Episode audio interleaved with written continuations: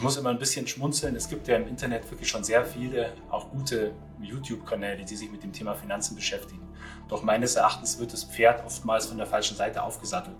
Die größte Sorge ist eigentlich immer, dass der Vermögensinhaber mit zu viel Emotionalität handelt, weil die kostet am Schluss immer Geld. Weil gerade bei größeren Vermögen wie aber auch bei kleineren Vermögen ist meines Erachtens die größte Herausforderung die Steuerung der Liquidität. Kommen wir jetzt mal zu drei Buchstaben. Vielleicht kannst du dazu was erzählen. CFP, was hat es damit auf sich?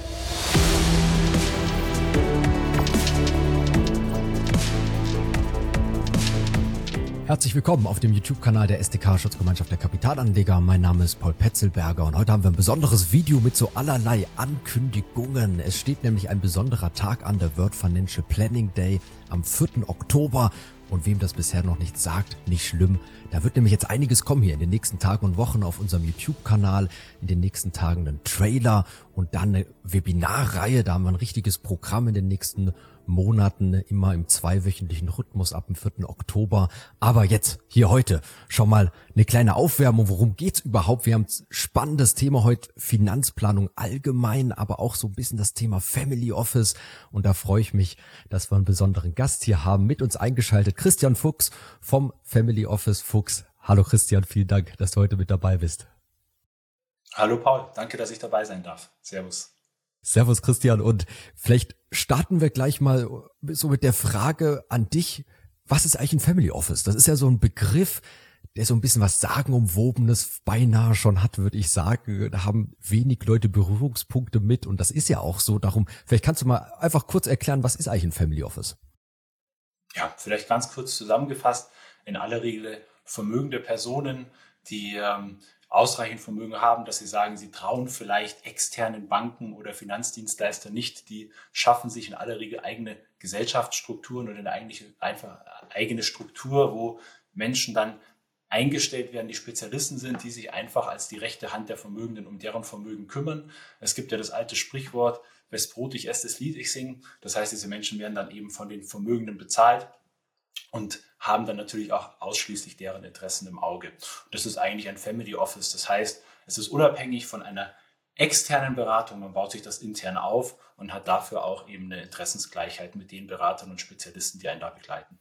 Und jetzt hatte ich gerade schon mal so den Namen fallen lassen, Family Office Fuchs. Darum, vielleicht kannst du ein bisschen aus deiner Erfahrung, aus deiner beruflichen Erfahrung erzählen. Genau, was ist ein Family Office? Auch wie setzt du, wie setzt du das um und natürlich auch so ein bisschen dein Background, äh, dich vielleicht auch kurz vorstellen nochmal allen Zuschauern. Sehr gerne, genau. Also eigentlich äh, habe ich eine klassische Bankkaufmann-Lehre hinter mir, äh, wollte eigentlich Pastor werden, habe dann in der Bank aber gelernt, weil ich gesagt habe, ich möchte erstmal was Handfestes in der Hand haben, was aus der Wirtschaft, womit man auch was anfangen kann, damit man auch mit den Menschen gut ins Gespräch kommen kann. Bin dann von einer Genossenschaftsbank in eine Privatbank in München gewechselt, wo ich die Finanzplanung von der Pike auf gelernt habe. Habe dort auch dann angefangen mit nebenberuflichen Studiengängen wie einem Vermögensnachfolgeplaner, Certified Estate Planner, Certified Financial Planner, der dann später kam, das ja heute auch letztlich noch ein Hauptthema sein wird.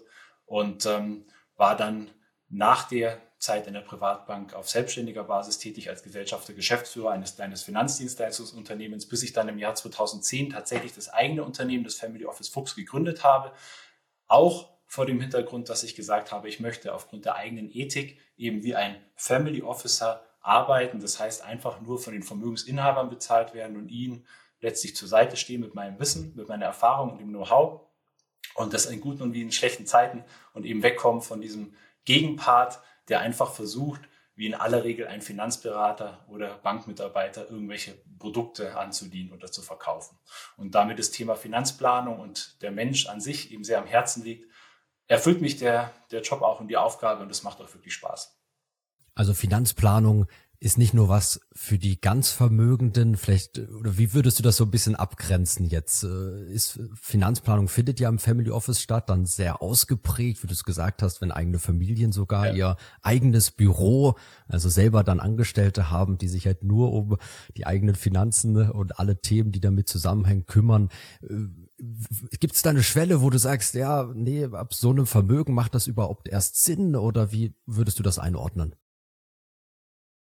Also ich denke, es macht eigentlich immer Sinn. Ich muss immer ein bisschen schmunzeln. Es gibt ja im Internet wirklich schon sehr viele, auch gute YouTube-Kanäle, die sich mit dem Thema Finanzen beschäftigen.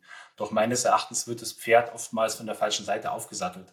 Und zwar oftmals geht es um Portfoliokonstruktion, wie baut man das beste Weltportfolio oder wie kann man die höchste Rendite erzielen. Aber eigentlich ist das erst der zweite Schritt. Ich sage immer ganz gern zum Spaß, die Kapitalanlage ist eigentlich das Abfallprodukt der eigentlichen Arbeit. Das heißt, wenn ich mit Menschen arbeite, das ist die Arbeit eines Finanzplaners und, und jemand oder jemand, der den, den, den Job auch ernst nimmt und die Menschen letztlich in den Mittelpunkt stellt, dann gilt es ja, das, das Vermögen auf der einen Seite und die Lebenssituation des Menschen auf der anderen Seite gegenüberzustellen. Und jetzt wissen wir, dass beides ja in einem ständigen Wandel sich befindet. Das heißt, die Vermögen sind letztlich wie ein lebender Organismus, die mal größer und kleiner werden können, wenn man zum Beispiel auch an der Börse investiert ist. Und das Leben unterliegt auch einem ständigen Wandel und äh, verändert sich. Und die Kunst ist es dann eigentlich, diese beiden Dinge zusammenzubringen. Und bei, gerade bei größeren Vermögen, wie aber auch bei kleineren Vermögen, ist meines Erachtens die größte Herausforderung die Steuerung der Liquidität. Weil wenn ich diese beiden diese beiden Massen zusammenbringe, die sich ständig bewegen, dann gibt es einen Schnittpunkt und das ist die Liquidität. Die Liquidität brauche ich auf der privaten Seite, damit ich immer meine Pläne, die ich habe, auch im kurzfristigen Bereich eben umsetzen kann. Und ich brauche sie auf der Vermögensseite, damit selbst wenn eben das Vermögen auch mal ja vielleicht temporär äh, nach unten geht, dass ich dann auch die nötige Liquidität habe, um weiter Investitionen tätigen zu können oder auch Chancen nutzen zu können. Das heißt, dieses Thema der Liquiditätssteuerung betrifft meines Erachtens alle. Und bevor ich das nicht geklärt habe, bevor ich da nicht genau weiß, wie mein Vermögen aufgebaut ist, kann ich eigentlich auch im zweiten Schritt keine Entscheidung treffen über die richtige Investition meines Vermögens. Und deswegen glaube ich, dass es sehr wichtig ist, dass man sich über dieses eigene Leben, die eigene Planung, was man eben vorhat, und auf der anderen Seite über das eigene Vermögen einen Gedanken machen sollte und erst dann in der Nachfolge die Entscheidung treffen kann, was ist eigentlich die richtige Investition. Was gehört da alles dazu? Also du hast schon ein paar Punkte so ein bisschen erwähnt. Kann man da vielleicht mal so ein grobes Feld abstecken? Es soll natürlich zum einen nicht ultra komplexer sein, aber es ist komplex. Man hat viele verschiedene Themen, aber wir haben ja natürlich hier auch gerade auf YouTube auch ein sehr junges Publikum, auch viele Zuschauer, die 20 bis 30 Jahre alt sind, so in dem äh, Zeitalterskorridor. Vielleicht kannst du es noch mal so ein bisschen konkretisieren, vielleicht auch so unterschiedliche Punkte, Facetten nennen der Finanzplanung. Mhm. Genau, also der, das Einfachste ist eigentlich meines Erachtens, dass man anfangen sollte, mal eine, eine Vermögensbilanz aufzubauen. Das heißt, dass man sagt, ich habe eine Aktivseite, dort habe ich die Vermögenswerte, die ich besitze, ich habe eine Passivseite, da ist die, die Mittelherkunft, also wo kommt das Geld eigentlich her? Das heißt, ist es Eigenkapital oder Fremdkapital? Der zweite Schritt wäre anzuschauen, wie ist mein Vermögen eigentlich investiert. Ähm, das heißt, es gibt meines Erachtens äh, eigentlich nur vier Anlageklassen. Ähm, können wir, wenn du möchtest, später auch nochmal drauf eingehen. Das heißt, ich kann mir anschauen, wie ist es investiert, passt es dann auch zu meiner Lebensplanung? gerade auch in den jüngeren Jahren ist auch noch eine große Frage, die sich stellt, wie möchte ich meine Lebensrisiken absichern? Und da gibt es auch einen klaren, einen klaren Merksatz, der heißt trenne Risikoschutz von Kapitalanlage. Das heißt, wenn ich Lebensrisiken absichern möchte, wie eine Berufsunfähigkeit oder auch zum Beispiel Todesfallschutz, dann mache ich das in entsprechenden Risikopolicen. Aber ich halte es eigentlich immer von der Kapitalanlage getrennt, weil die kann ich in aller Regel selber besser als jede Versicherung. Ähm, und wenn ich mir dann eben anschaue, welche Lebensrisiken möchte ich selber tragen, wie ist mein aktuelles Vermögen aufgebaut, dann kann ich eigentlich, wenn ich das laufend verfolge, sehr schön in den darauffolgenden Jahren sehen, wie sich das Ganze entwickelt. Und je vermögender ich werde, umso weniger Lebensrisiken muss ich in aller Regel am Schluss auch absichern. Und deswegen kann man dann auch im zunehmenden Alter Versicherungen eher abbauen, was eigentlich entgegen dem Gehabe, sage ich mal, der Versicherung spricht, die immer mehr Versicherungen natürlich verkaufen wollen oder mit den Dynamisierungen auch die Versicherung ausstatten. Wir als SDK haben ja ganz stark natürlich das Thema Finanzbildung auf der Fahne. Also uns ist es ja gerade auch wichtig, dass Anleger oder dass überhaupt äh, Menschen selbst zu Anlegern werden, sich einfach mit dem Thema selbst beschäftigen. Wo gibt es Schwellen, Punkte, wo du sagen würdest, da ist es aber wichtig, sich irgendwo Unterstützung zu suchen? Ähm, ist das Ich glaube, ich hatte irgendwo gesehen, hattest du, weiß nicht, auf deiner Homepage oder auf LinkedIn, wo du auch geschrieben hast, so ein bisschen diese ETF-Thematik. Es ist nicht ist es nicht einfach nur ETF, du hast es ja gerade auch beschrieben, dass man irgendwie, okay, ich habe mir einen ETF rausgesucht, dann habe ich alles und äh, fertig, sondern da muss ja schon auch noch teilweise mehr Planung wirklich getan werden. Wie ist da so ein bisschen das Zusammenspiel? Was würdest du sagen, wie viel kann man einfach alleine machen und wann sollte man vielleicht auch sich Unterstützung in der Sache holen? Ja, also ich denke, dass es, ähm, dass es ähnlich ist wie mit dem Fitnessstudio-Abo. Ja, also es gibt unterschiedliche Menschen. Die einen setzen sich mit dem Thema auseinander und sagen, ich möchte ein bestimmtes Ziel erreichen und haben auch den Ehrgeiz und den eigenen Plan, um dann auch zum Fitnessstudio zu gehen, das umzusetzen. Oder allgemein ist ja auch bekannt, wenn ich mehr Kalorien verbrenne, als ich zu mir nehme, dann nehme ich ab. Das ist jetzt eine allgemeine Weisheit, die ist relativ simpel und trotzdem schaffen es halt die wenigsten Menschen. Ja, wir werden ja zunehmend eben, eben dicker. Und so ähnlich sehe ich das auch mit dem Thema Finanzplanung. Also die eigentliche Sache, wie ich das Vermögen aufbaue, wie ich es strukturiere oder wie ich es auch begleiten kann, das ist das ist keine Raketenwissenschaft. Man muss sich nur damit auseinandersetzen. In der laufenden Begleitung ist dann die Frage, möchte ich jemand auf der Seite haben, der mich eben daran, damit begleitet, der mir hilft, meine Emotionen unter Kontrolle zu halten und letztlich auch rationell und auch auf wissenschaftlicher Basis zu handeln? Oder bin ich dazu selbst in der Lage? Und das ist dann eine sehr starke Frage der Persönlichkeit und auch ähm, ja, dessen, ob man die eigene Emotionalität ähm, letztlich äh, im, im, Griff hat. Die, die, größte, die größte Sorge ist eigentlich immer, dass der Vermögensinhaber mit zu viel Emotionalität handelt, weil die kostet am Schluss immer Geld am Kapitalmarkt. Und das ist halt eben das, dass wir in Deutschland meines Erachtens zu wenig Finanzbildung haben und deswegen eben nicht auf Basis von Wissen in aller Regel agieren, was Finanzen angeht, sondern von Emotionalität. Und da glaube ich, dass ein, ein guter, rational handelnder Berater einen sehr großen Mehrwert liefern kann, indem er die Struktur aufbaut, zusammen mit dem Vermögensinhaber, die umsetzt und dann eben der Vermögensinhaber selber sagt, ich möchte das jetzt weiter alleine machen oder kannst du mich damit daran begleiten? Ja.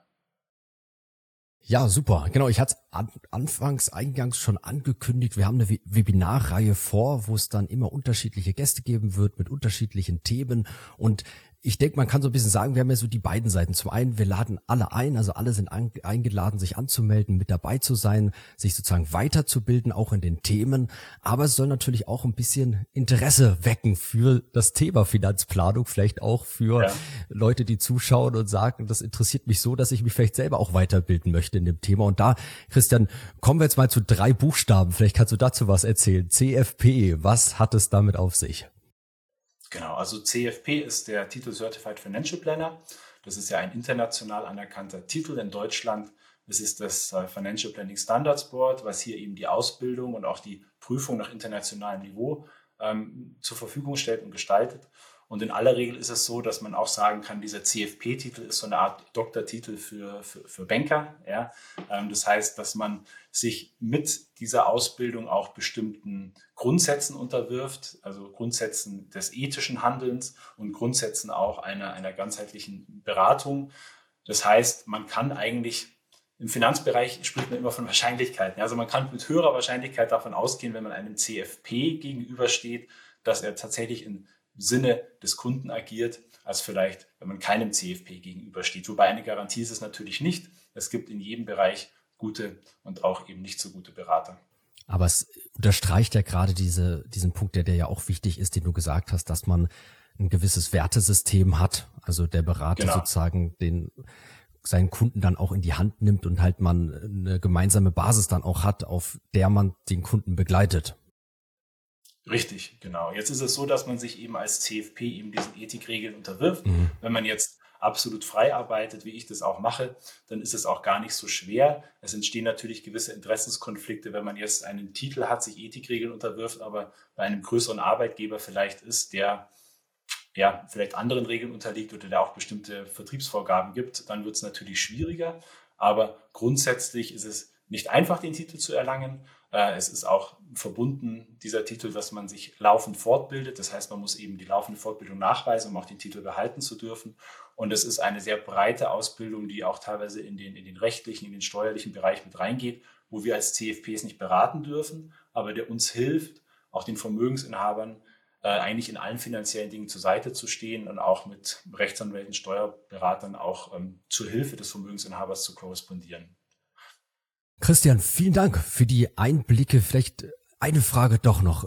Thema mhm. Finanzbildung. Was würdest du sagen, sollte anders gemacht werden in Deutschland oder wie kriegen wir das Thema mehr auf die Kette, mehr vorangetrieben? Hast du da Ansätze? Das ist ja auch was, was uns als SDK sehr beschäftigt und auch hier auf unserem YouTube-Kanal immer wieder so ein bisschen ein Thema ist. Was sind deine Gedanken? Wie glaubst du, kann man Menschen noch mehr erreichen, auch sich mit dem Thema Finanzen, Finanzplanung auseinanderzusetzen? Also ich denke, man müsste relativ früh anfangen. Ähm, und ähm, sagen wir mal, die, die Elterngeneration, die das nicht gelernt hat, äh, da ist es dann vielleicht schwieriger ranzukommen, aber grundsätzlich könnte man in den Schulen schon mit der Bildung anfangen, sei es im Wirtschaftsunterricht oder derartigen Dingen, dass man auch schon Jugendlichen und Kindern ein bisschen die Angst nimmt vor dem Thema Geld ähm, und eben sagt, wie funktioniert die Wirtschaft. Und es gibt meines Erachtens ähm, relativ einfache Zusammenhänge. Also wenn ich Erstgespräche führe mit Mandanten, die einfach grundsätzlich interessiert sind, wie man das Ganze aufbauen kann, auch im eigenen Vermögen, versuche ich immer schon ganz einfache Merksätze, Grundsätze zu bringen, Vernetzungen herzustellen. Und ich denke, wenn man diese Dinge versteht, dann hat man schon 80 bis 90 Prozent der wichtigen Dinge letztlich im Hinterkopf und kann eigentlich schon besser agieren, wie wenn man blindlings durch die Welt läuft und irgendeinem Berater vertrauen muss. Und wenn man diese Dinge implementieren würde in den Schulunterricht oder vielleicht in den, in den externen Unterricht, der aber in gewisser Weise auch verpflichtend ist, dann glaube ich, wäre eben die Berührungsangst schon teilweise ein bisschen weg und man könnte auch sehen bei den Kindern, dass vielleicht ein Interesse an derartigen Themen erwächst und äh, darauf könnte man aufbauen. Ja. 100% Zustimmung. Und wir hier auf YouTube probieren natürlich auch als SDK unseren Teil dazu beizutragen. Und eins ist eben jetzt diese Reihe, die kommt, die Webinarreihe, also der World Financial Planning Day. Am 4. Oktober geht's los. Ihr könnt sie nochmal einblenden. Das ist das Programm. Und dann im zweiwöchentlichen Rhythmus werden wir eben eine Webinarreihe machen im Anschluss und haben wirklich tolle Gäste hier, tolle Themen, Finanzplanung im Crash-Szenario, Familienvermögen, Familiengesellschaft, Unternehmensfinanzplanung, um mal nur ein paar vorzulesen und eben die Einladung jetzt schon, also an alle die Veranstaltungen sind offen, man kann sich kostenfrei anmelden. Wir haben limitierte Plätze nur, ähm, darum am besten gleich machen, schnell machen, aber eben die Einladung mit dabei zu sein und natürlich dann wirklich auch live diese Themen mitzubekommen und einfach auch ja dazu zu lernen. Christian, an dich nochmal vielen Dank, dass du heute zu Besuch warst. Vielen Dank einfach mal so für deine Einblicke in dieses ganze Thema Family Office, Finanzplanung und alles weitere wird dann in den nächsten Tagen kommen. Nochmal vielen Dank. Ich danke dir.